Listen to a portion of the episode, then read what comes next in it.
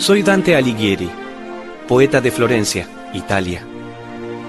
A la mitad del camino de mi vida, a los 35 años, tuve una visión maravillosa, única, increíble. Soñé que me encontraba perdido en una selva oscura y espantable.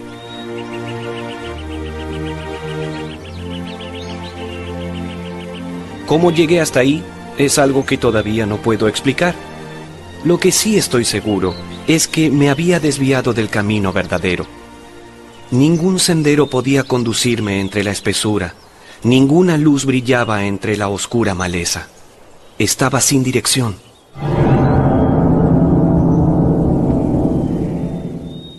Realmente no sabía cómo ni para qué lado moverme. Ay, si supieras qué terrible es haberse extraviado, sin guía. Realmente estaba desorientado. Cada vez que relato este momento de mi visión, siento la misma sensación de estremecimiento. Era tan real. Ah, y qué penoso y difícil se me hace afirmar cuán duro, áspero y espeso era este terrible bosque. Su solo recuerdo renueva todos mis temores. Era tan triste que hasta la muerte lloraría espantada entre su densa niebla. Me trasladaba ciego, de aquí para allá. Algún camino debía conducirme hacia la luz, pero no. Mientras caminaba, las ramas de los árboles golpeaban mi cara, me arañaban las manos, fuertes raíces se enredaban en mis pies, haciéndome caer. Agudas espinas me atravesaban la carne. Agotado, exhausto, pude llegar al otro extremo del bosque. El sol se había levantado. Sus rayos bajaban hacia la colina. Me hallaba justo a los pies de esta montaña. El sol iluminaba todo a mi alrededor.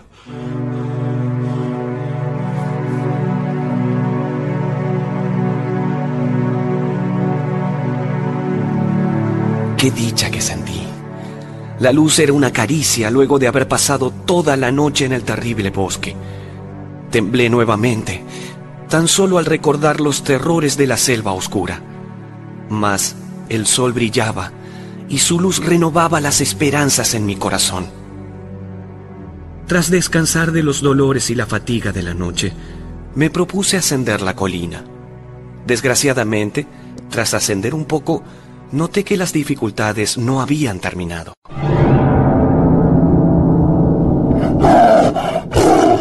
Una enorme pantera, feroz, rugiente, hambrienta, cerraba mi paso. Me eché hacia atrás asustado, pero algo me hizo recobrar el ánimo, y era el aire de primavera, fresco, cálido, que llenaba mis pulmones. Junto a la luz del sol que iluminaba el firmamento, me daban fuerza para hacerle frente a la bestia salvaje.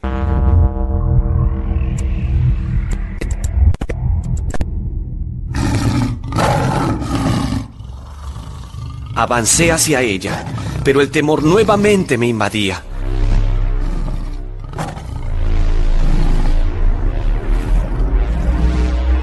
Un león gigantesco se acercaba hasta mí, con la cabeza levantada. Tenía un terrible aspecto. Todo temblaba a su alrededor. Ahora sí, no sabía cómo reaccionar, pero todo se puso peor. Perdí las esperanzas de salir con vida de allí, cuando, por el único camino posible, una hambrienta loba gruñía en busca de alimento.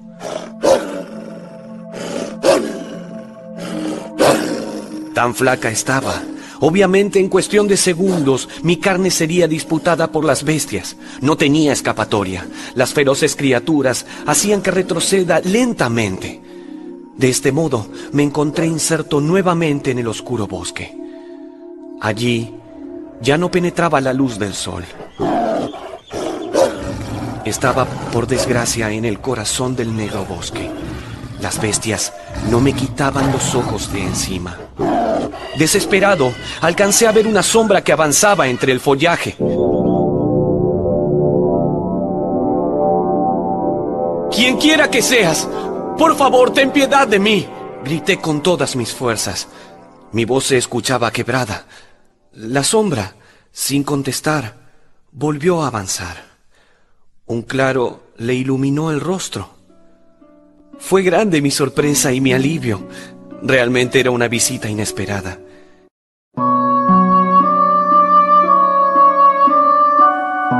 La extraña sombra era nada más ni nada menos que Virgilio, el gran poeta romano. Virgilio escribió hace mucho tiempo una obra monumental llamada La Eneida. Esta obra significó mi interés hacia la poesía y el mundo de las letras.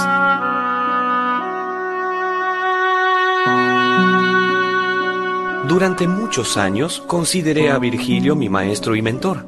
Leí y estudié todos sus escritos. No podía sentir por él más que amor y veneración. Ahora, en mi visión, el gran romano salía de las sombras dispuesto a salvarme. Una gran alegría invadió mi corazón. Entonces le supliqué, sé mi guía, llévame a través del bosque y líbrame de las feroces bestias que me impiden llegar hasta la colina. Virgilio había bajado para ayudarme.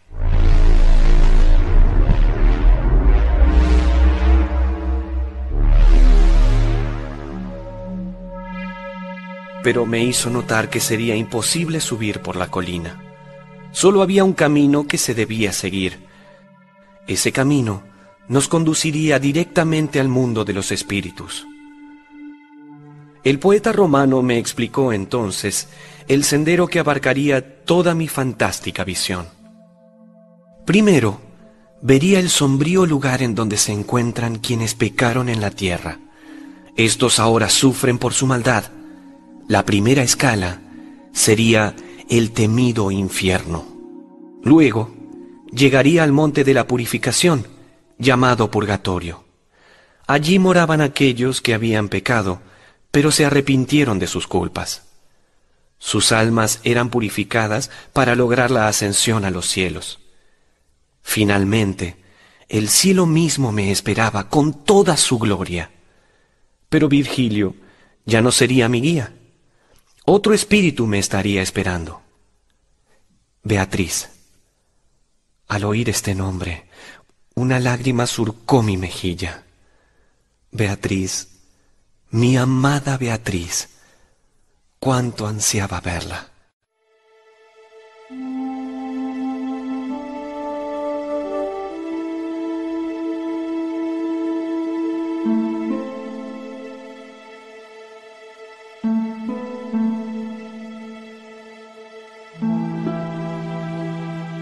Beatriz era una hermosa muchacha florentina. Cabellos dorados caían por su rostro. Enormes ojos como zafiros adornaban su mirada. La conocí de niño, a los nueve años, y jamás pude olvidarla. Desde luego, me había enamorado de ella. Era la musa de mis poemas, la diosa de mis sueños. Jamás pude declararle mi amor.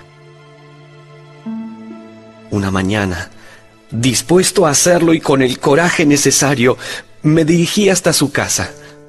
Por fin le diría cuánto la amaba. Al llegar, me entero de la cruel noticia. Beatriz había muerto.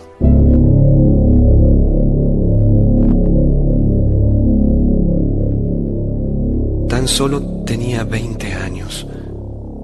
Su cuerpo no pudo resistir una enfermedad mortal. Ay, si supieran cuánto la he llorado. Hasta hoy, de tan solo recordarla, tristes lágrimas invaden mi rostro. Y ahora, el gran Virgilio me anunciaba mi encuentro con mi gran amor.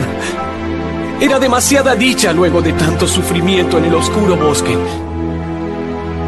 Sin embargo, me esperaba un largo camino hasta hallarme en presencia de ella. Virgilio comenzó a caminar lentamente. Yo lo seguí, tembloroso. Temía volver a encontrarme solo en la espantosa selva. Las fieras quedaron atrás. El miedo se fue esfumando de a poco. A medida que avanzábamos, las sombras de la tarde caían a nuestro alrededor pero mi valor comenzaba a abandonarme. Realmente yo era digno de conocer las regiones eternas? Iría hasta donde ningún hombre vivo había llegado jamás, y con un alma inmortal como la del gran poeta Virgilio. Comprendí que tan solo era un hombre con miedos. Le advertí a Virgilio sobre mis dudas y temores. Sabía que él podía comprenderme. Entonces el poeta me habló mansamente. Supo explicarme que mis temores eran normales y me contó del por qué estaba allí a mi lado. Se hallaba él en el limbo, región donde se dirigen las almas que ni se salvan ni se condenan. Allí escuchó la voz de una mujer joven. Era Beatriz. Ella le suplicaba al poeta que acudiese en mi ayuda. Yo corría peligro y mi amada me observaba desde la gloria. Ella pensaba en mí. Escuchar estas palabras reconfortó mi espíritu. Ella me salvó de las fieras. ¿Qué temor debía sentir, pues?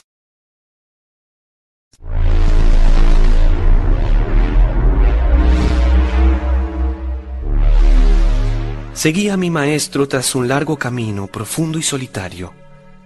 Al poco tiempo nos hallamos ante un enorme y oscuro portal. En él había una inscripción grabada. Con esfuerzo pude leer.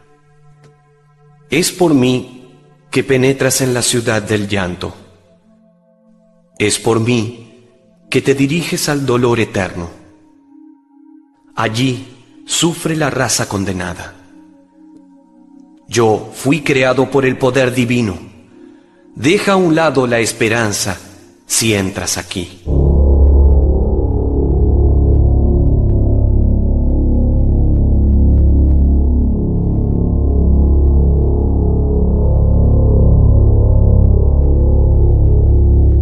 Esta era la puerta del infierno. Realmente eran duras palabras las que estaban allí escritas. El temor volvía a resguardarse en mi corazón. Virgilio se percató de ello y me reprendió. Era necesario que me despojara de toda la cobardía si quería cruzar ese portal. Sin embargo, la mirada de mi maestro era noble y bondadosa. Comprendió nuevamente mis miedos y tomó mi mano con firmeza. Atravesamos el umbral. Al instante llegaron hasta mi oído una infinidad de suspiros, quejas y gemidos.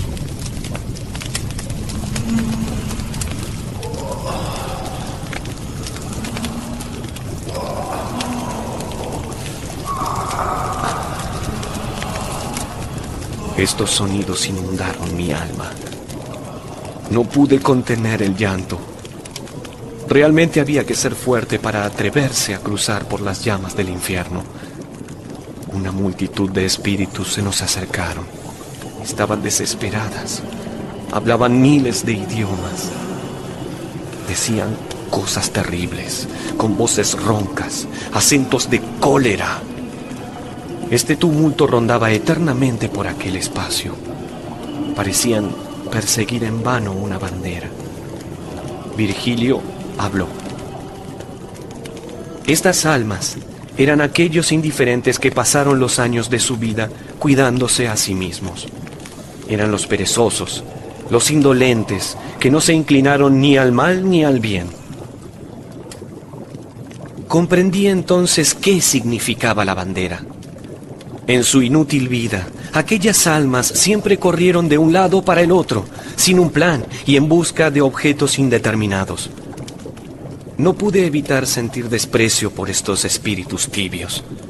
Entonces, reconocí a una de las almas. Era el Papa Celestino V. En el mundo terrenal no cumplió con los deberes que su cargo le asignaba. Llevó una vida perezosa. Ahora, lo pagaría eternamente. Pero Virgilio no quería que me entretuviese en la entrada.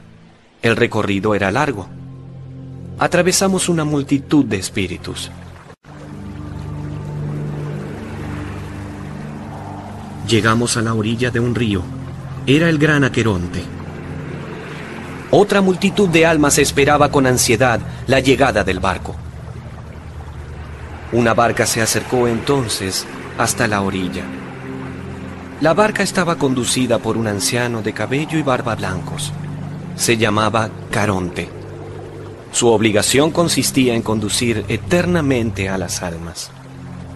Una y otra vez la barca iba de un extremo al otro del río. La presencia del barquero perturbó sobremanera a las almas. Caronte se burlaba de ellas. Les gritaba maliciosamente crueles palabras. Decía que los llevaría a una tierra de la cual nunca iban a volver. Jamás verían nuevamente la luz del sol. En adelante la oscuridad los envolvería para siempre. Estas almas miserables entraban temblando al bote. Caronte vio que yo aún no estaba muerto. Esto lo hizo encolerizarse. Ahora el anciano se negaba a trasladarme. Mas el gran poeta habló con él. Le hizo entender que era un designio divino el que yo realice el peregrinaje. Finalmente aceptó. Virgilio me explicó que nunca un mortal había cruzado el Aqueronte. De allí derivaba la reacción del barquero. Mientras viajaba en el bote, pude apreciar grandes tormentas rojizas en ese extraño firmamento oscuro.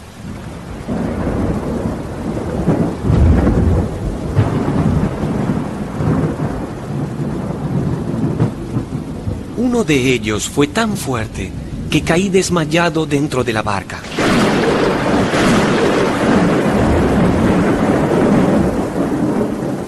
Estuve sumido en un profundo sueño no sé lo que ocurrió en el trayecto.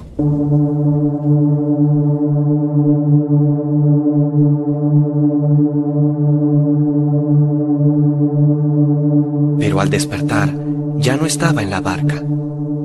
Ahora me encontraba junto a un profundo abismo. Virgilio me dijo dónde estábamos. Estas tierras que bordeaban el infierno eran el limbo, el hogar de mi maestro donde Él reside eternamente. El infierno es un abismo inmenso.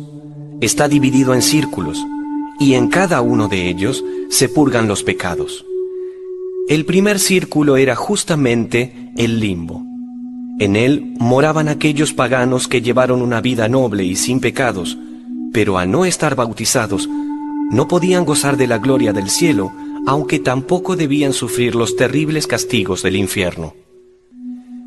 Virgilio me guió por el camino que bordeaba esa región. En el limbo, los sollozos no me estremecieron, mas el aire temblaba por otra razón.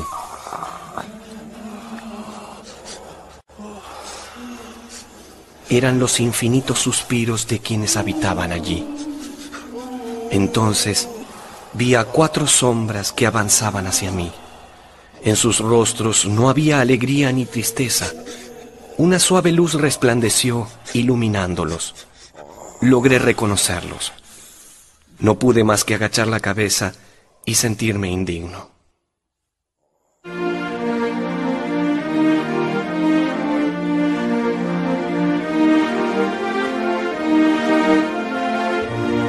Estaba frente a los más grandes poetas de la antigüedad. Eran Homero, Horacio, Ovidio y Lucano. Hablaron amistosamente con Virgilio. Cuando mi maestro comentó que yo también era poeta, solo escuché elogios y palabras de aliento. Discutí amigablemente con ellos. Un orgullo me invadía ahora. Me sentí el sexto entre los grandes genios. Caminamos largo rato conversando animadamente. Llegamos a un castillo rodeado por aguas cristalinas.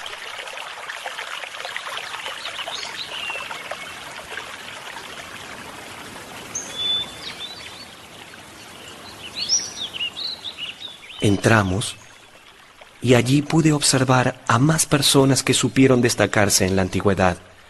Vi a los filósofos Platón y Aristóteles, al rey turco Saladino. Grandes personas valientes y sabias poblaban esta región que parecía no pertenecer a ningún extremo. Llegó el momento en que nos fue preciso separarnos. saludamos a los poetas y con Virgilio emprendimos la marcha. Vimos cómo se reunían con otros espíritus. Seguimos avanzando. Pronto llegamos a un lugar en el que no había resplandor alguno.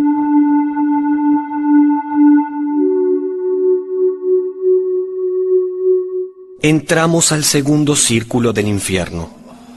Era más pequeño, pero contenía mucho más dolor que el primero. Volví a escuchar los incómodos gritos lastimeros y de desolación.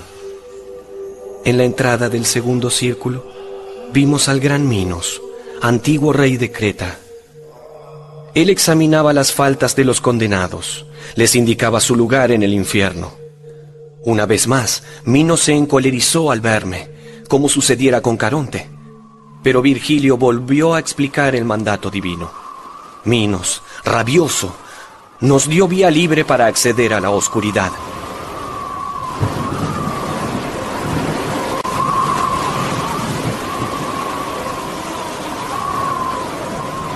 Una gran tempestad asolaba al segundo círculo. Este huracán empujaba a los espíritus hacia un lado y hacia el otro, los arrojaba contra el suelo y los volvía a levantar una y otra vez. Las almas lamentaban una y otra vez el designio divino y no podían dejar de blasfemar. Virgilio habló. Este círculo pertenecía a los lujuriosos, aquellos que fueron arrebatados por los goces de una pasión. Ese goce, esa pasión, ahora los arrastraría eternamente como un fuerte huracán. El maestro me señaló algunos rostros conocidos de la historia de la humanidad, quienes padecían su condena y por qué razones. Pude ver a Cleopatra, la gran reina de Egipto. En vida, disfrutó de los amores de Julio César y a su vez lo engañaba con Marco Antonio. Helena de Esparta, fue por ella que se inició la guerra de Troya. Me señaló muchos espíritus aparte de estos, y cada historia que relataba lo llenaba de congoja.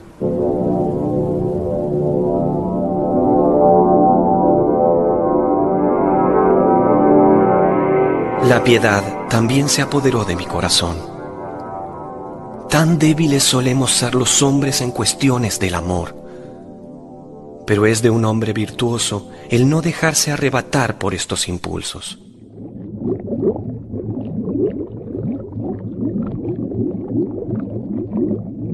Avanzamos hacia el tercer círculo. Allí recibían su castigo los glotones. La pena que sufrían era proporcional a la culpa. ¿Cómo se castigaba este vergonzoso pecado? Pues estaban hundidos hasta la mitad en una especie de barro infecto. Siempre estarían mojados por una lluvia pesada, eterna,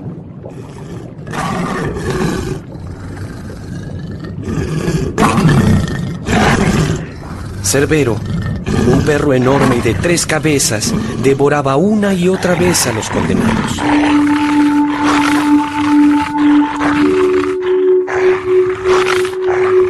Cruzamos este círculo cuidando de no enfadar al gigantesco Khan. Nos abrimos paso hacia el cuarto círculo. Los pródigos y los avaros eran castigados en esta región.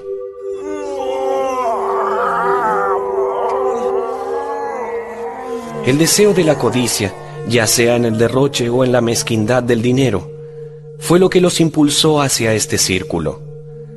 Las almas estaban divididas en dos bandos enfrentados.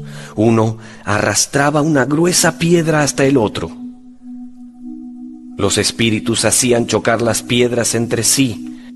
Luego el otro bando repetía la acción, así eternamente. No nos detuvimos mucho tiempo aquí poco había que comentar al respecto.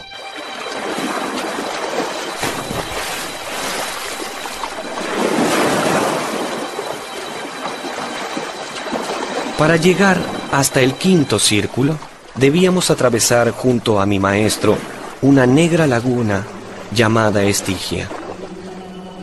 Una gran cantidad de espíritus estaban allí hundidos, golpeándose unos a otros, desgarrándose con uñas y dientes. El maestro me explicó quiénes eran estas almas. Pertenecían a aquellos que se dejaron dominar por la cólera. Hundidos en las fangosas aguas del Estigia, se lamentaban de su pasado. Pasando uno de los extremos de la laguna, podía observar una gran torre. Hacia allí nos dirigíamos con el poeta. Un barquero infernal llegó en ese momento y subimos al bote. Una de las almas condenadas advirtió mi presencia. Me preguntó qué estaba haciendo allí. Lo reconocí al instante. Era Felipe Argenti, un florentino conocido por su orgullo y su carácter iracundo. En vida, paseaba por las calles de Florencia en su caballo, atropellando hombres, mujeres y niños, en fin, todo lo que se le atravesara por su camino. Le hice un gesto de desprecio con la mirada. El espíritu se desbocó y saltó hacia la barca con la intención de dañarme. Mas Virgilio que estaba atento, lo rechazó. El alma cayó nuevamente al agua. Allí se desgarró a sí mismo con los dientes.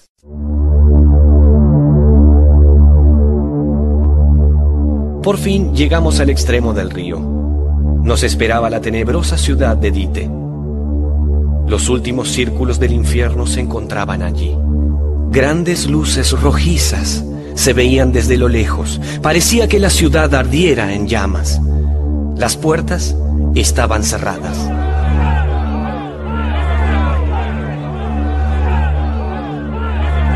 Entonces, una multitud de almas encolerizadas rechazaron mi presencia allí. Las almas indignadas reclamaron a Virgilio que me abandone y me deje solo en esas oscuras regiones. Mi temor fue en aumento. No sabía qué hacer ni decir. Pero el maestro me tranquilizó. Mientras estuviéramos allí, no me abandonaría. Virgilio se adelantó para hablar con ellos. No pude oír su conversación. Sin embargo, vi volver a Virgilio desanimado. La puerta seguiría cerrada. Los demonios no la abrirían para nosotros. El poeta me dijo que esperaríamos. Alguien iba a venir en nuestra ayuda. De repente, dirigí la mirada hacia una de las torres pude ver algo espantoso. Tres mujeres de aspecto horrible se burlaban de mí desde lo alto. Eran las gorgonas. Las gorgonas eran espantosas mujeres con víboras en la cabeza en lugar de cabellos. Entre ellas estaba Medusa. Con su mirada podía convertir a cualquier mortal en piedra. Virgilio me ordenó que no la mirara. Estaba a punto de hacerlo cuando me tapó los ojos con sus manos. Una vez más, había salvado mi vida. Entonces, ocurrió un milagro.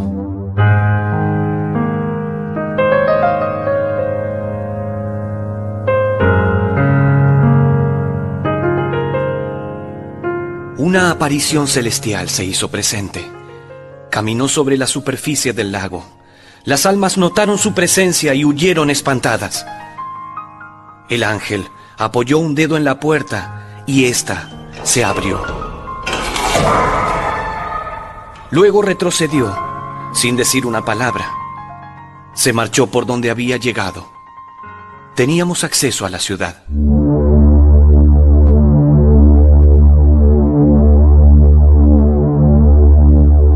Nos hallamos entonces en el sexto círculo. Aquí los violentos recibían su castigo.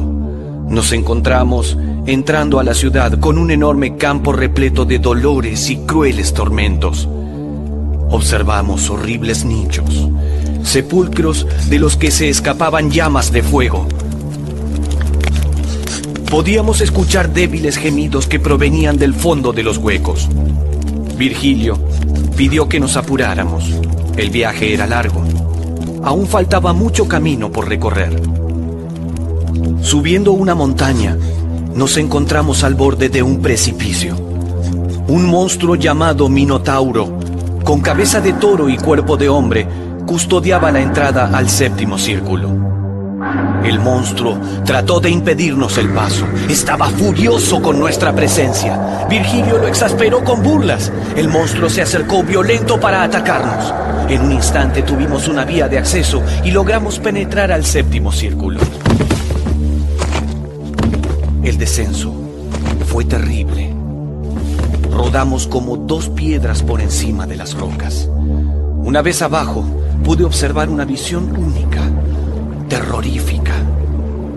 Un río de sangre hirviente. Allí las almas pagaban el precio de haber asesinado a un semejante en vida.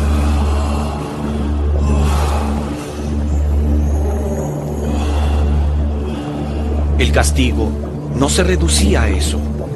Miles de centauros, seres con cuerpo de caballo y torso de hombre, les arrojaban flechas. Con ello, impedían que cualquier espíritu llegase hasta la otra orilla. Tres de los centauros, al vernos, se dispusieron a lanzarnos sus flechas. A diferencia de otras veces, Virgilio les habló de manera muy cortés.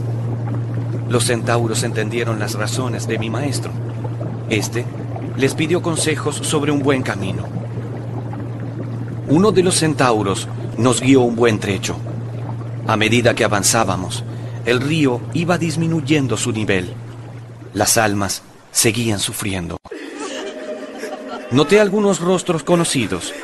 Grandes asesinos de la historia nadaban esas aguas rojas. Cuando el río llegó a su fin, el centauro se marchó. Un espeso bosque nos esperaba. Recordé la selva en que me había perdido. Temblé. No había ninguna senda, ni el más leve rastro de camino. Los árboles tenían sus hojas, pero ninguna de estas eran verdes. No había pájaros que cantasen, tampoco frutos, tan solo espinas por doquier. Atravesamos el bosque. En un momento, un rumor me llamó la atención. Era un extraño suspiro que hasta mi oído llegaba. Parecía venido desde una profundidad. Tan solo veía árboles a mi alrededor. Miré a Virgilio. El maestro me pidió extrañamente que cortara una rama de algún árbol. Vería algo increíble. Así lo hice. Al momento que desgajé la rama, el árbol comenzó a sangrar. Me quedé maravillado. Mi sorpresa fue mayor cuando el mismo árbol habló. Triste y dolorido, me dijo que en vida habían sido hombres. Al no poder soportar la difícil realidad, se dieron muerte a sí mismos. Los suspiros que había oído provenían de estas almas. Mucho pesar me transmitieron estas almas. Terrible castigo cumplían por su debilidad para afrontar los embates de la vida. Abandonamos el bosque, internándonos en una árida llanura. Aquí estaban los violentos contra Dios. Sus almas yacían tiradas, caminando o corriendo de un lado a otro. Una tormenta caía sobre ellos, una tormenta de fuego. Copos de fuego los tocaban. Las almas intentaban apartarlos con las manos, pero era inútil. Cuando quise avanzar, un espíritu tomó mis ropas reconociéndome. Era Bruneto, mi antiguo tutor. Constantemente cuando vivía, solía recriminar con ferocidad a Dios por sus desventuras, mas no se esforzaba demasiado por cambiar su suerte. Aún así, me alegré de verlo Caminamos juntos por el valle, conversando sobre tiempos lejanos en Florencia. Bruneto me rogó que cuidara de una obra suya que había escrito. Prometí que así sería. Abandonamos la llanura, aún nos quedaba más por ver.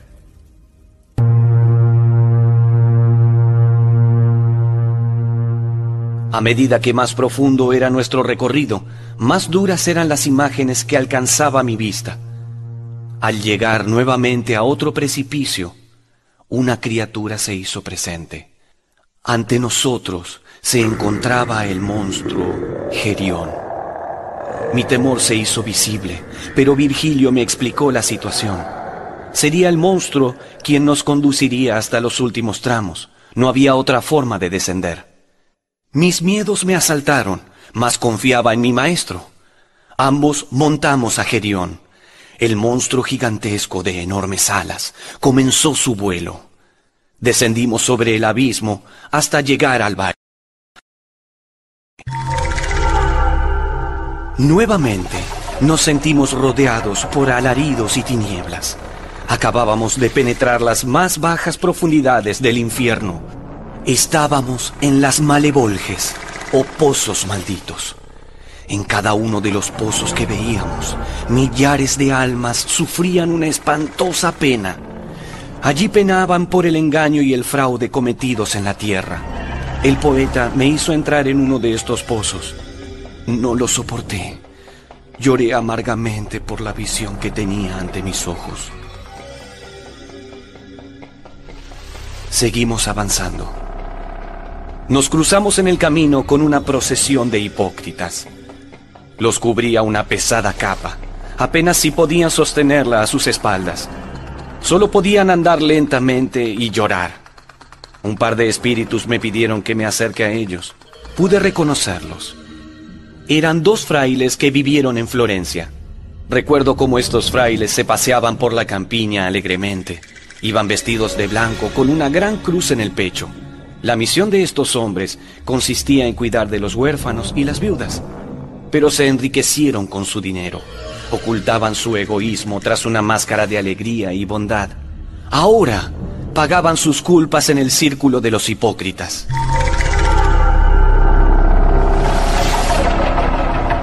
Dejamos atrás estas penas y temores y nos preparamos a descender al último círculo. Estábamos buscando un camino cuando un ruido ensordecedor me volteó al suelo. La niebla que había no me permitía ver de dónde provenía tan espantoso sonido. Solo pude ver las altas torres de una ciudad, pero Virgilio despejó mi error. Lo que yo veía no eran torres, eran gigantes. La niebla los ocultaba. El maestro se acercó a uno de ellos. No pude escuchar lo que le decía, pero al instante uno de ellos nos tomó a ambos, uno en cada mano. De este modo, descendimos al último círculo del infierno. Llegamos a una especie de valle oscuro, siniestro. Allí nos dejó el gigante. Empezamos a caminar cuando Virgilio me señaló el suelo que nos sostenía. A mis pies había un lago congelado. Parecía hecho de vidrio. Pude apreciar a unas sombras llorosas que nadaban en él por debajo del gran espejo que era el lago congelado. Se las veía tiritar, sufriendo el frío que implicaba morar de aquel lado del cristal. Les pregunté a estas sombras quiénes eran. Dos lágrimas cayeron de sus rostros. Se congelaron al instante. Virgilio me explicó dónde estábamos. Era Caína. Tras ese lago helado, yacían aquellos que habían traicionado a su familia. Desde entonces, nunca he podido mirar un estanque helado sin sentir temor. Seguí caminando por el cristal. De repente, algo me llamó la atención.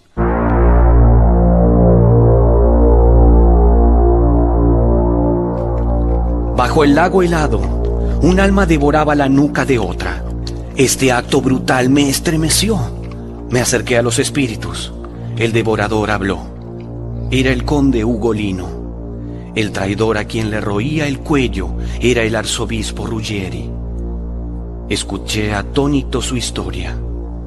Cuando vivían en Roma, el conde se acercó a Ruggieri por motivos políticos. El sacerdote lo recibió con benevolencia, pero luego sus infamias condenaron a Ugolino a la muerte.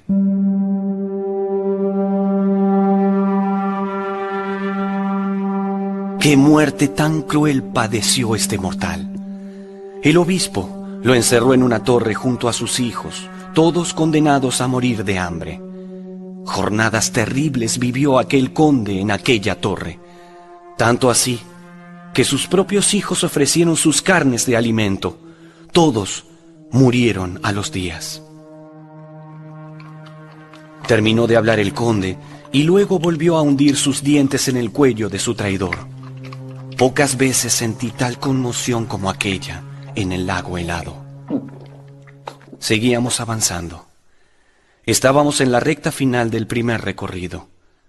Aquí las sombras se hacían más espesas y heladas. Virgilio entonces me abrazó con fuerza. Ese abrazo significó la llegada hacia lo más terrible que podría imaginar.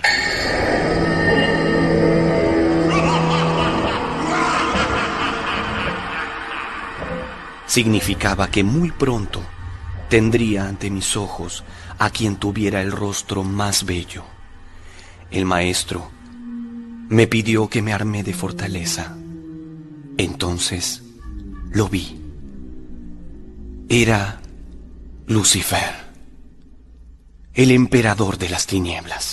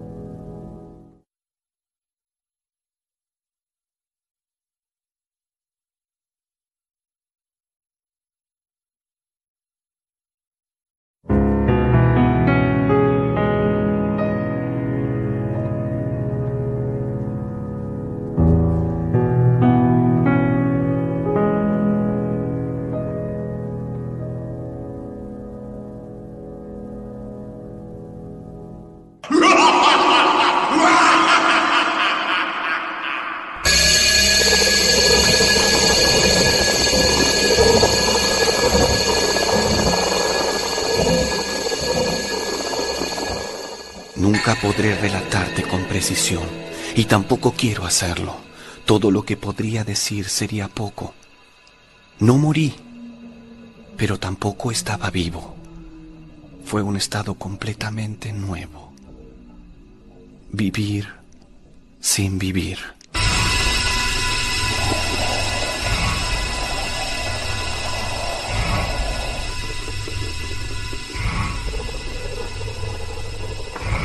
El rey del dolor salía del hielo desde la mitad del pecho.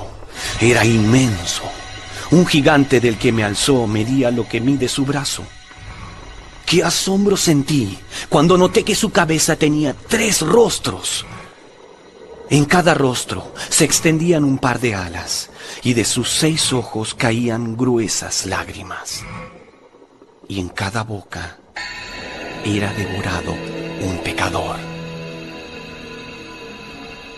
El pecador que más sufría era quien estaba en la boca del medio. Era el mayor pecador de la historia. Era Judas Iscariote. No podía creer lo que Virgilio me estaba pidiendo. Íbamos a escalar a Satanás para traspasar al infierno. Me armé del poco valor que me quedaba, pero confiaba en mi maestro. Me tomé a él y trepamos por el velludo pecho. Luego llegamos al cuello y finalmente resbalamos por la espalda. El príncipe de la oscuridad tan solo lloraba y masticaba. Tocamos suelo. Allí encontramos una pequeña caverna. Después de un largo recorrido en silencio, escuché el rumor de un arroyo.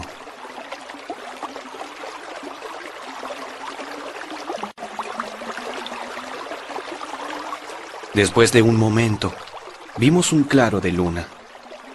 Ascendimos. Mi corazón golpeaba con violencia. Al fin estábamos en la superficie. Admiré, como si fuera la primera vez, la luz de las estrellas.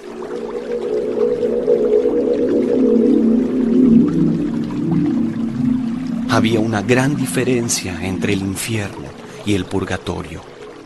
Esta diferencia se basaba en la esperanza.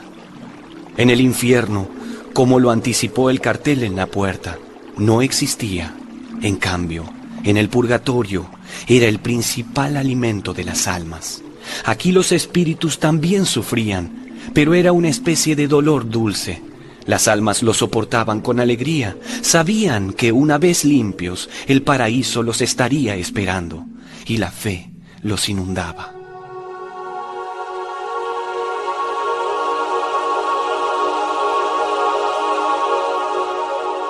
Cuando el día se hizo presente, el maestro y yo nos encontramos en un cielo sin nubes. Entonces vimos un espectáculo maravilloso, la salida del sol en el horizonte desprendiéndose del mar. El corazón se nos inundó de alegría. Un largo rato estuvimos contemplando el espectáculo. En un momento, noté una presencia cerca de mí. Ya no estábamos solos. Un anciano miraba el sol a nuestro lado. Grandes mechones de cabello blanco caían de su cabeza. Una larga barba cubría su rostro. Su presencia era la de un hombre que merecía todo el respeto. Su nombre era Catón. En vida fue un gran escritor romano. Ahora era el guardián del purgatorio. El anciano preguntó qué hacíamos allí. Virgilio, con una mirada, me pidió que me arrodille ante él. El maestro le explicó de dónde veníamos y cuál era nuestro recorrido. Catón comprendió. Ambos me lavaron.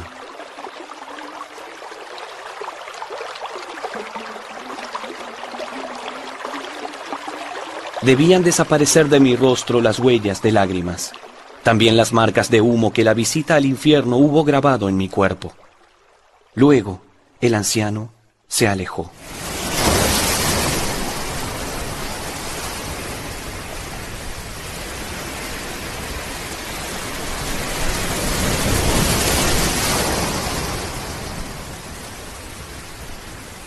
Mientras caminábamos por la playa, Virgilio tomó un junco.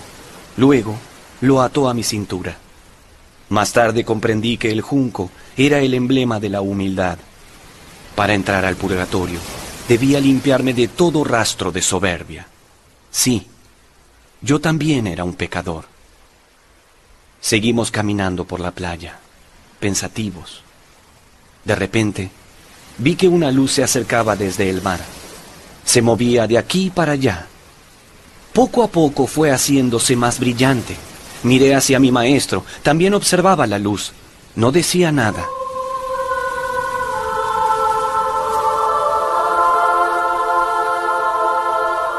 Por fin la extraña luz llegó hacia nosotros.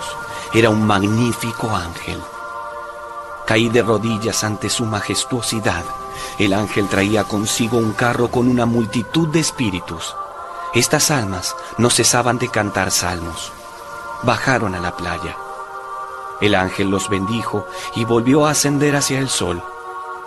Las almas se acercaron a preguntarnos por la entrada al purgatorio y hacia allí fuimos en compañía de los espíritus.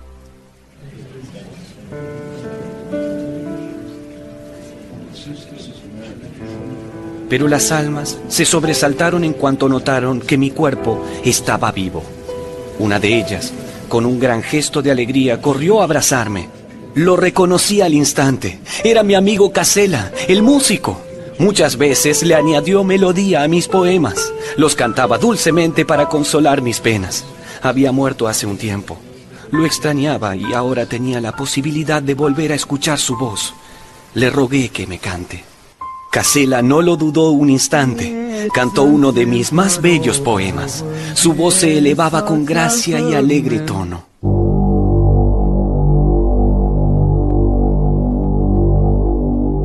De repente, se oyó como un trueno la voz de Catón, guardián del purgatorio. Reprendió a las almas por la distracción. Seguimos avanzando junto a los espíritus. De este modo, llegamos al pie de la montaña. Solo podríamos ascender por un estrechísimo sendero. Era un camino muy difícil de seguir, mas Virgilio logró reconfortarme. Únicamente el inicio sería difícil. Luego el sendero se abriría y todo sería más sencillo. A medida que avanzábamos, multitudes de espíritus se asombraban ante mi presencia. Me señalaban hablando en voz baja entre ellos. Esta actitud me molestó sobremanera. Virgilio notó mi enojo y me reprendió por ello. No debían preocuparme sus palabras, que debía importarme lo que hablaran estas almas. En eso notamos a un espíritu solo, aislado del resto. El maestro se acercó a él para preguntarle sobre el camino al purgatorio. El alma reconoció a Virgilio y lo abrazó. Era Sordillo, un poeta romano que vivió en tiempos de mi maestro. Esta grata compañía nos siguió hasta un verde valle, donde pasamos la noche rodeados de espíritus. En un momento, uno de ellos se levantó y entonó un himno.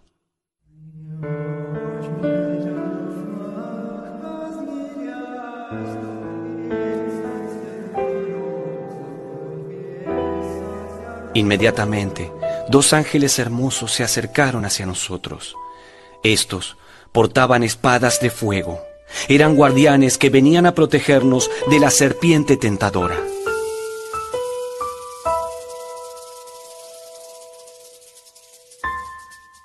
Fue entonces cuando vi a la serpiente muy cerca nuestro, mas los ángeles lograron espantarla. Una vez más, habíamos esquivado el peligro.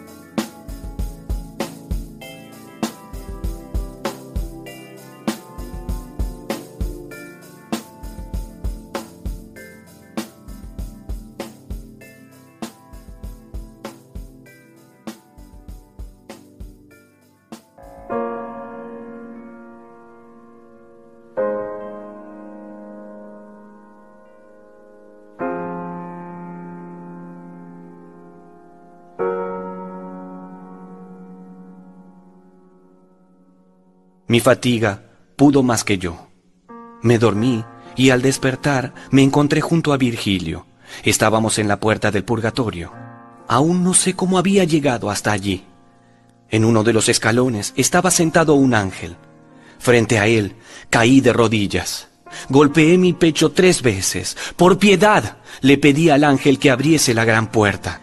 Este se inclinó hacia mí y con una espada de fuego grabó en mi frente siete veces la letra P.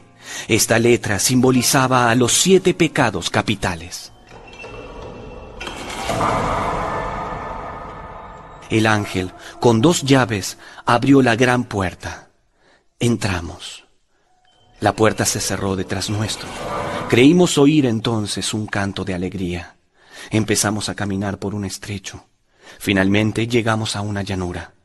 Nos encontramos ante el primer círculo del purgatorio.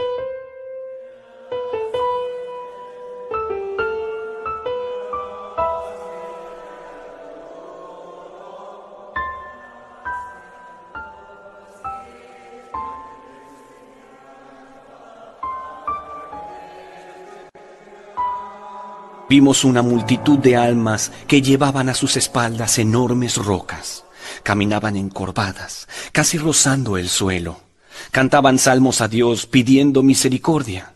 Estos espíritus sufrían su castigo a causa del orgullo. Debían aprender a ser humildes.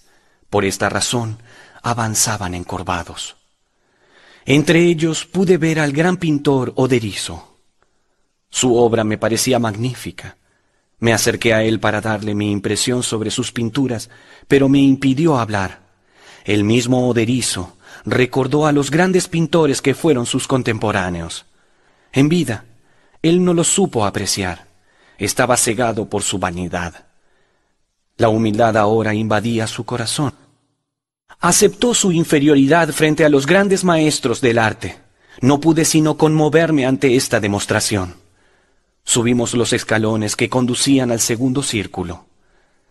Escuché una suave voz.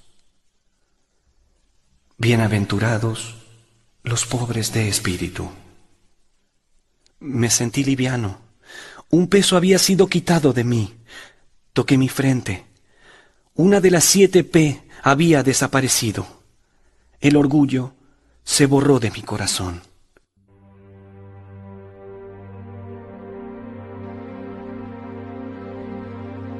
El segundo círculo purificaba la envidia.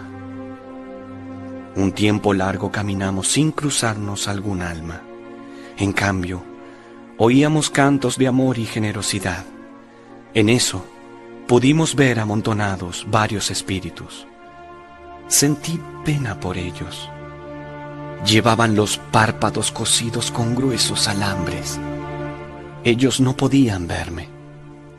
Me pareció cruel mirarlo sin que supieran que estaba allí. Entonces les hablé. Me acerqué y todos coincidieron en que la envidia había envenenado sus vidas. Respeté el dolor de esas almas. Seguí mi camino junto al Maestro. Un ángel apareció ante mí, rozando mi frente con sus alas. Luego indicó unas escaleras que subían. Nuevamente una P se había borrado. Un peso se liberaba de mi alma. Entramos en el tercer círculo. Era esta una región demasiado oscura. Una intensa niebla dañaba mis ojos. El maestro habló. Aquí purgaban sus penas los que se dejaron arrebatar por la cólera. Tuve que apoyar mi mano sobre el hombro del poeta para poder avanzar. Llegaron hasta mí las voces de los espíritus. Estos oraban para alcanzar la gloria de Dios.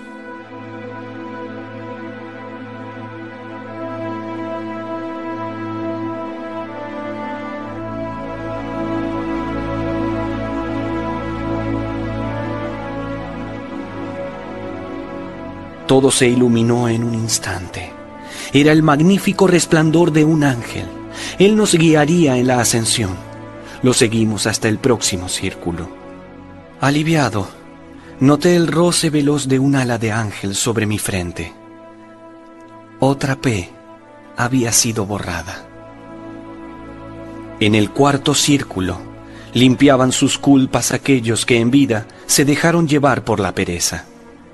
Estos espíritus aquí eran activos, buscaban borrar la pereza que tanto mal les había hecho.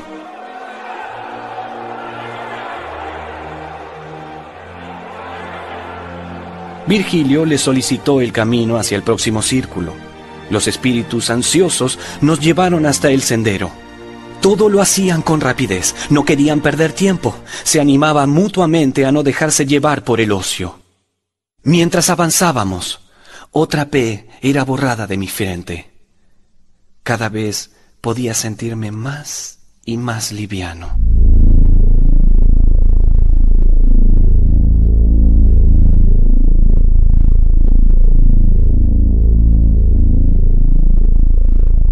Entramos en el quinto círculo. Los avaros se purificaban aquí. Las almas se arrastraban por la tierra llorando. Estaban apegadas al polvo. Quise hablar con ellos. Sin embargo, la montaña entera se sacudió.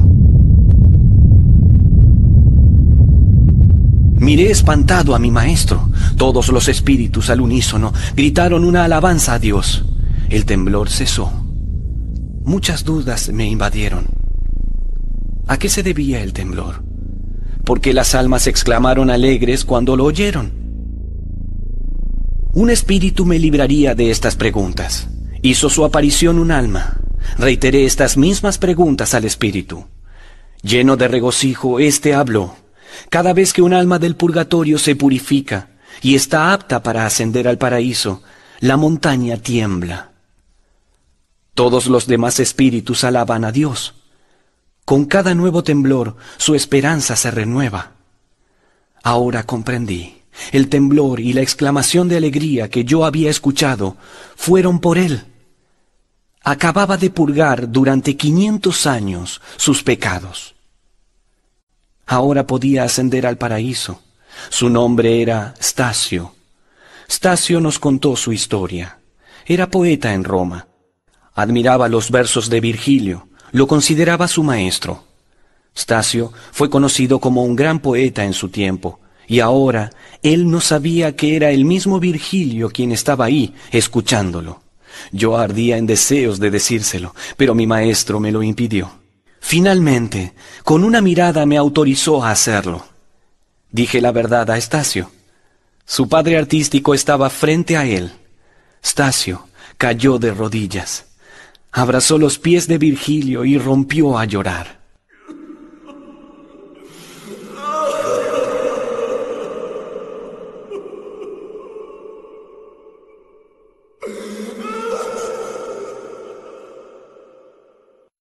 Los tres nos dirigimos rumbo al sexto círculo. Nuevamente nos encontramos con un ángel esperándonos en la escalera. Este ángel volvió a borrar una P de mi frente. Entramos al círculo en el que se purificaban los pecados ocasionados por la glotonería. A poco de avanzar, nos encontramos junto a un hermoso árbol. Se encontraba al centro de nuestro sendero.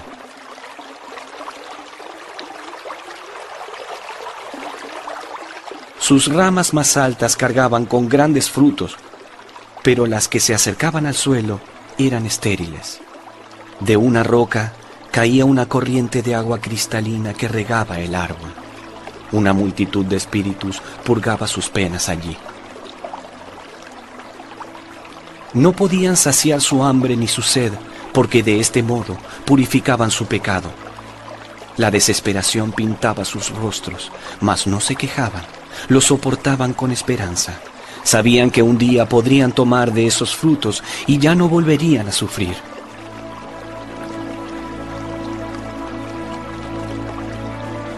Seguimos adelante, pero al poco rato vimos a un ángel enorme, como nunca había visto, que señaló un camino. Dijo que ese era el camino de la paz. Se acercó a mí. Recuerdo muy bien el temor que sentía en ese momento mas el ángel bondadoso borró de mi frente la penúltima P. Solo quedaba una.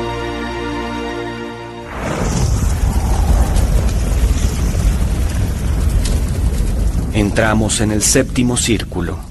Sentí que no había transitado en toda mi travesía por camino más peligroso que este. Vi de un lado del sendero una inmensa hoguera con llamas blancas. Del otro lado, un hondo precipicio. Por esa hoguera debían pasar las almas que ya estuvieran listas para entrar al paraíso. Las llamas de mi costado ardían de una manera extraña. Mientras recorría este sendero, me aferraba más que nunca a mi maestro.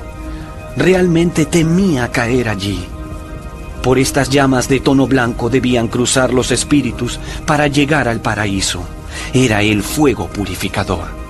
Entre las almas pude ubicar a un poeta que conocí en la tierra. Su nombre era Arnaldo Daniel. Su imagen me estremeció, llegando hasta el fondo de mi corazón.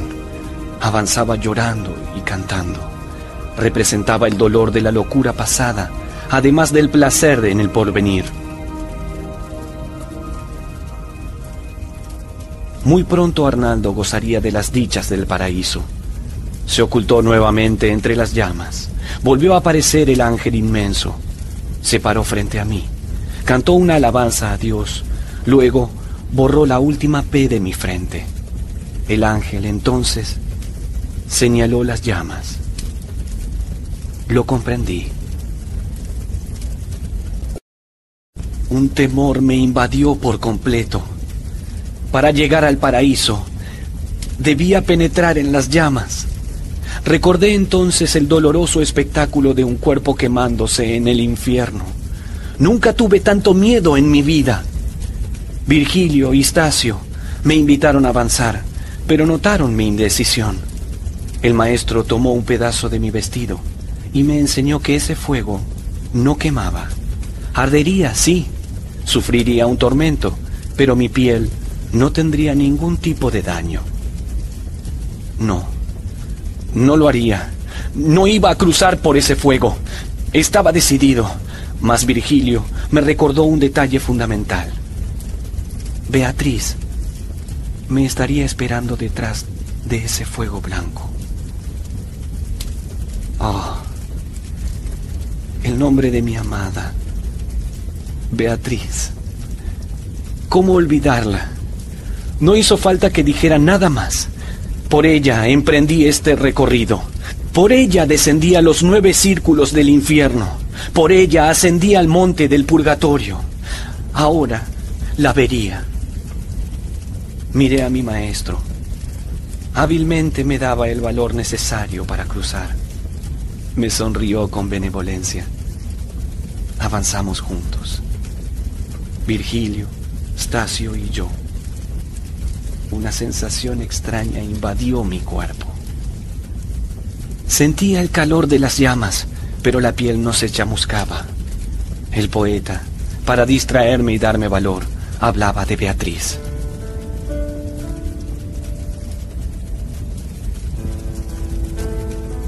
En la otra orilla de las llamas se oían voces que cantaban alabanzas a Dios.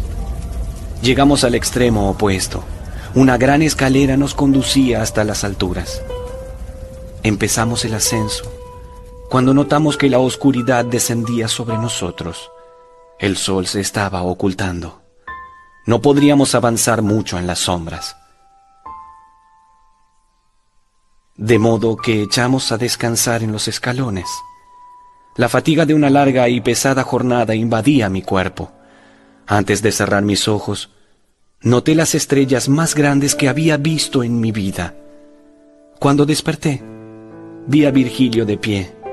Con palabras de ánimo me instó a continuar. Ese mismo día, por fin, volvería a ver a mi amada Beatriz. Toda la jornada me sentí de buen ánimo. Subí rápidamente las escaleras.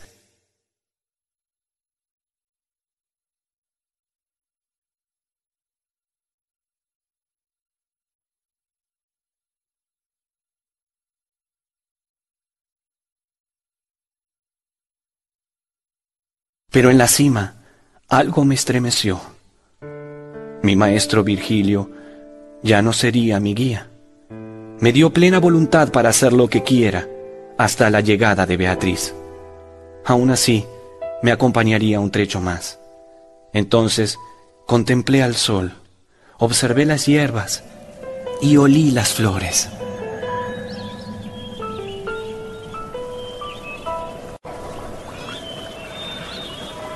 Estaba en un frondoso bosque entre la cima del monte y la entrada al paraíso.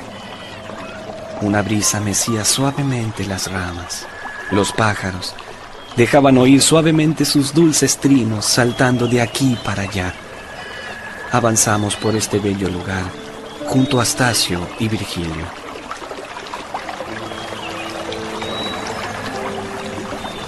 Llegamos hasta un suave arroyo. Detrás de la orilla alcancé a ver a una hermosa dama. Arrancaba flores de la pradera para formar un ramo. Mi corazón se sobresaltó. Era... No, no, no era Beatriz. Le pedí a la joven que se acerque. Deseaba oírla cantar. La mujer se llamaba Matilde. Se acercó a la corriente.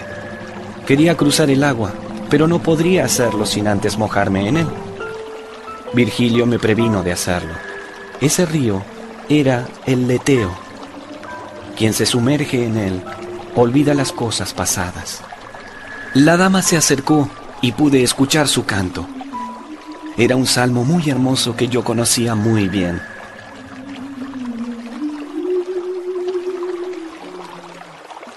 Caminamos uno al lado del otro junto a Matilde. Nos separaba la corriente del río. Entonces ella me señaló, riendo, hacia unos árboles. Vi una luz muy brillante que iluminaba el bosque. Un dulce canto vibraba en el aire. Las voces que escuché cantaban alabanzas. Noté siete candelabros de oro. Más allá de ellos, una multitud de gente vestida de blanco formaban una especie de procesión.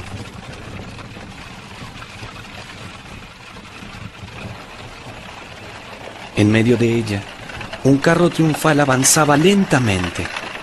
El cortejo se detuvo ante Matilde. Dentro del carro se asomó una joven vestida de blanco, con una rama de olivo en su sien. Sí, la contemplé maravillado. Tanto había esperado este momento. Era Beatriz. No podía creerlo. Giré para mirar a mi maestro. Pero ya no estaba. Se sucedieron un cúmulo de sensaciones encontradas. Me embargaba una enorme felicidad por volver a ver a Beatriz. Y por otro lado, me entristecía no tener a mi maestro a mi lado.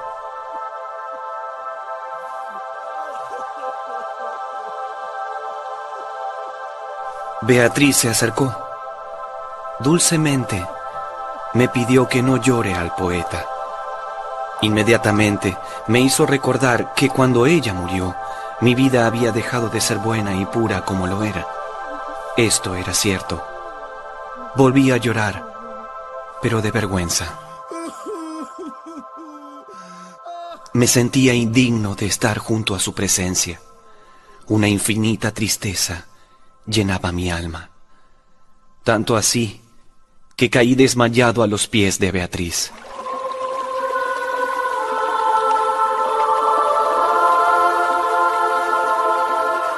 Desperté en brazos de Matilde.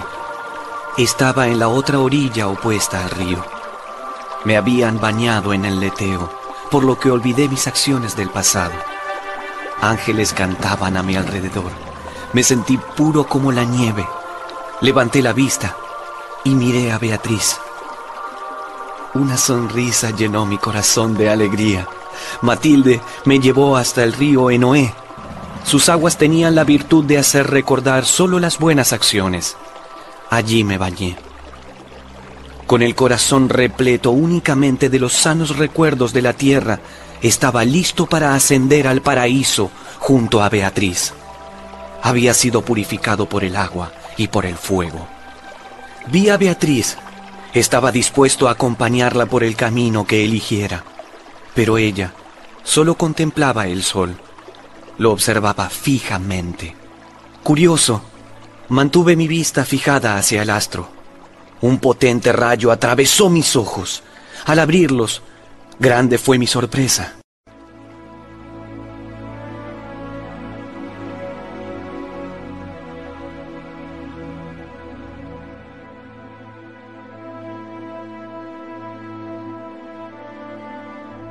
Parecía encontrarme en el mismo sol, pero no, estaba en la luna. Un sitio distinto, de una luminosidad grandiosa. Ya me encontraba en los cielos, estaba en el primer círculo celeste. Se extendía sobre nosotros una densa nube lúcida. Era un diamante salpicado de rayos de sol. Caminamos un tiempo. Le pregunté a mi amada mis dudas sobre este lugar y todo lo que lo rodeaba. Tan distinto se veía desde la tierra.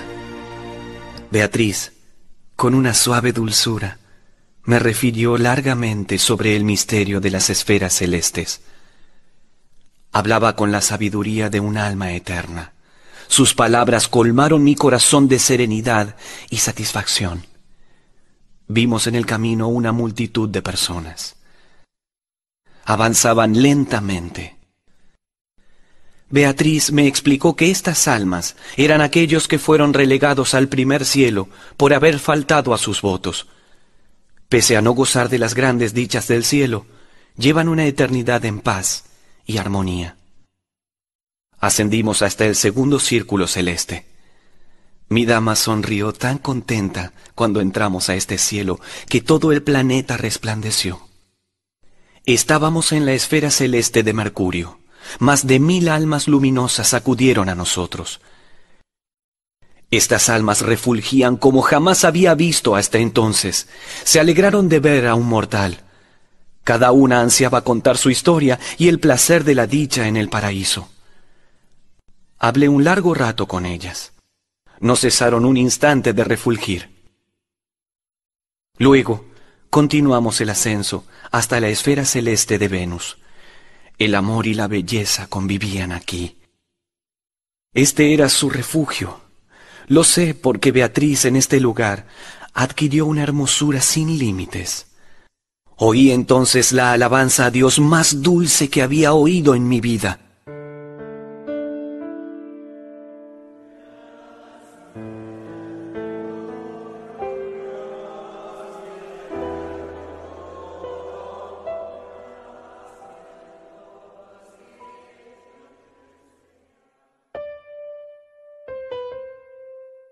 Se acercó con su divino fulgor una multitud de serafines. Estos ángeles cantaron la gloria de los que gozaban allí, puesto que en la tierra habían conseguido dominar la pasión del amor. Sentí una suave brisa en mi pecho, una felicidad inconmensurable hacia esas almas. Cuánto merecían el goce celestial.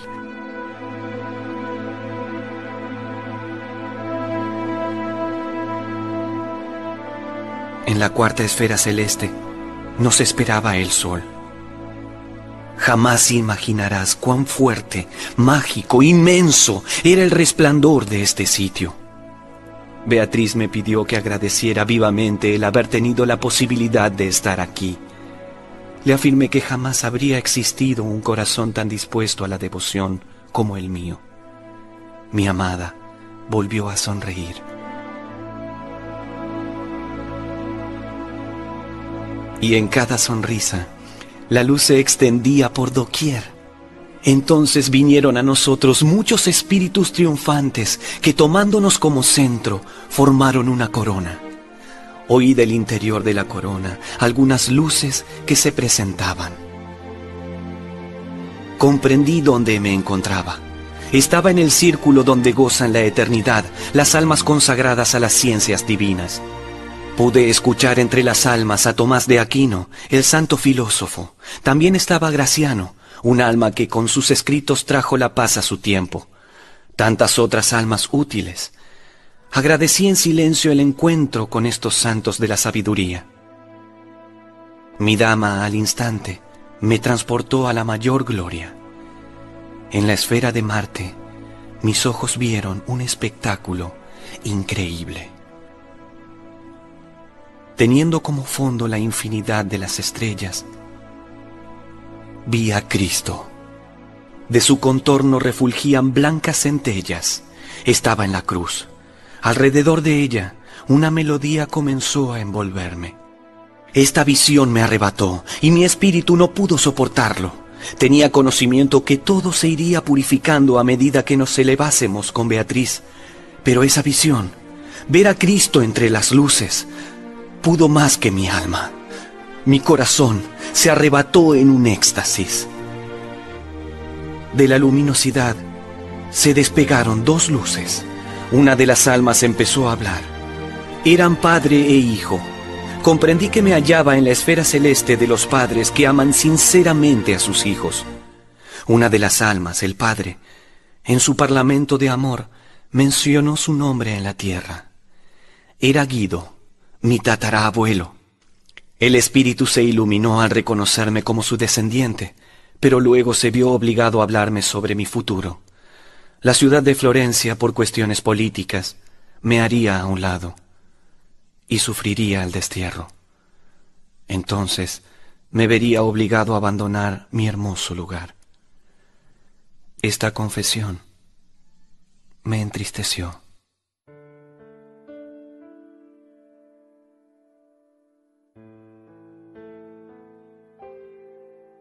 Pero nuevamente fueron los ojos de Beatriz los que me devolvieron la paz. La contemplé. Nada podía pedir que no fuera una sonrisa de mi amada.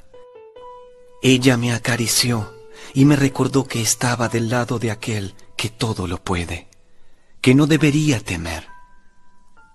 Cerró dulcemente mis ojos con sus manos. Al abrirlos, ya estábamos en la sexta esfera celestial. Era el cielo de Júpiter. Apareció ante mí un ave majestuosa con las alas abiertas que se acercaba rodeada de miles de almas. Era el águila que representaba a la justicia divina. Junto a ella gozaban los espíritus de los hombres que en la tierra llevaron la justicia como estandarte. El águila habló durante un largo rato sobre los ejemplos de los hombres justos en la historia de la humanidad. Beatriz me invitó a seguir ascendiendo. En un instante nos encontrábamos en el cielo de Saturno. Observé una escalera dorada. Un rayo de sol se reflejaba en ella. Era tan elevada que mi vista no podía seguirla. De sus escalones bajaban miles de resplandores, tantos que imaginé a todas las estrellas de la noche descendiendo. Cada uno de los resplandores eligió un escalón para detenerse. Observé a la luz que más cerca de mí se encontraba. Iba a preguntarle algo, pero callé. Beatriz, con una mirada, me invitó a que hablase tranquilamente. Entonces, pregunté al alma por qué era que no oía aquí la sinfonía del paraíso. Me contestó que era difícil que logre entender con mi mente humana los designios del paraíso. Sin embargo, era mi oído el que no escuchaba, porque los himnos jamás dejaban de tocarse. Mientras hablaba, vi cómo los resplandores se iluminaban mutuamente, embelleciéndose unos a otros. Me encontraba en el cielo de la caridad. Aquí residían las almas que en vida fueron benevolentes con el prójimo. Se acercó San Benito, quien en vida fue el padre de los monjes en Occidente y quien esparció por esas regiones el mensaje de amor.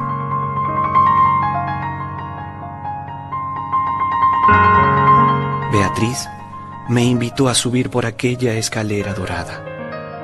A medida que avanzábamos, giraba mi cabeza. Contemplé los planetas que dejamos atrás. Me conmoví de lo insignificante que era la Tierra desde allí arriba. ¿Cuántos prestan su atención solo a aquel mundo, ignorando lo que se encuentra en esta otra vida? En eso, Beatriz me señaló una luz en lo alto. Mas no era una luz, sino una llamarada. Formaba un círculo como una especie de corona rodeando a una estrella. Escuché, no con los oídos, sino con el corazón la melodía que más dulcemente se haya podido escuchar en la tierra.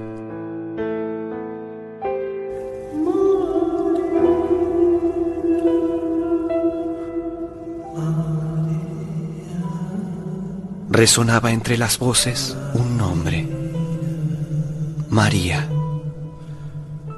Habíamos llegado al Empíreo, o cielo quieto la Virgen Santísima era esa visión que mis ojos contemplaban. Luego oía todo el paraíso cantando glorias al Padre, al Hijo y al Espíritu Santo. Me sentí completamente embriagado. El sonido penetraba por todos mis sentidos. Junto a la Virgen, millares de ángeles la rodeaban. Beatriz me nombró al oído todas sus jerarquías y órdenes. En los primeros círculos que visité, los ángeles recibían el nombre de serafines y querubines. Los que siguieron a estos eran aquellos llamados tronos. Dominaciones, virtudes y potestades eran la ternaria siguiente y cantaban eternamente alabanzas a Dios. Principados y arcángeles componían los penúltimos círculos. Sin embargo, toda la corte celestial se hizo presente ante mis humildes ojos. Sentí una dicha y una paz que con palabras sería imposible llegar a la más lejana descripción.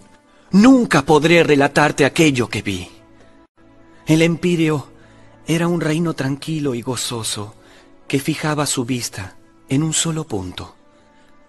Mis ojos se llenaron de una felicidad inabarcable. Giré para compartir mi felicidad con Beatriz, pero ella ya no estaba. En su lugar, un anciano sonreía alegremente. Le pregunté por mi amada. Me contestó que Beatriz lo había enviado para que pudiera poner fin a mi deseo. Señaló una luz entre las millones que refulgían. La vi. Beatriz estaba ocupando su lugar en el trono sagrado. Mi viaje estaba concluyendo. Lo hacía de un modo increíble, jamás imaginado. Una intensidad superior a un millón de soles se encendió ante mí. Mis ojos jamás habrían podido soportar semejante luminosidad. Pero el anciano, quien era San Bernardo, tapó mi vista con sus manos. Me preparó para que pueda contemplar la divina visión.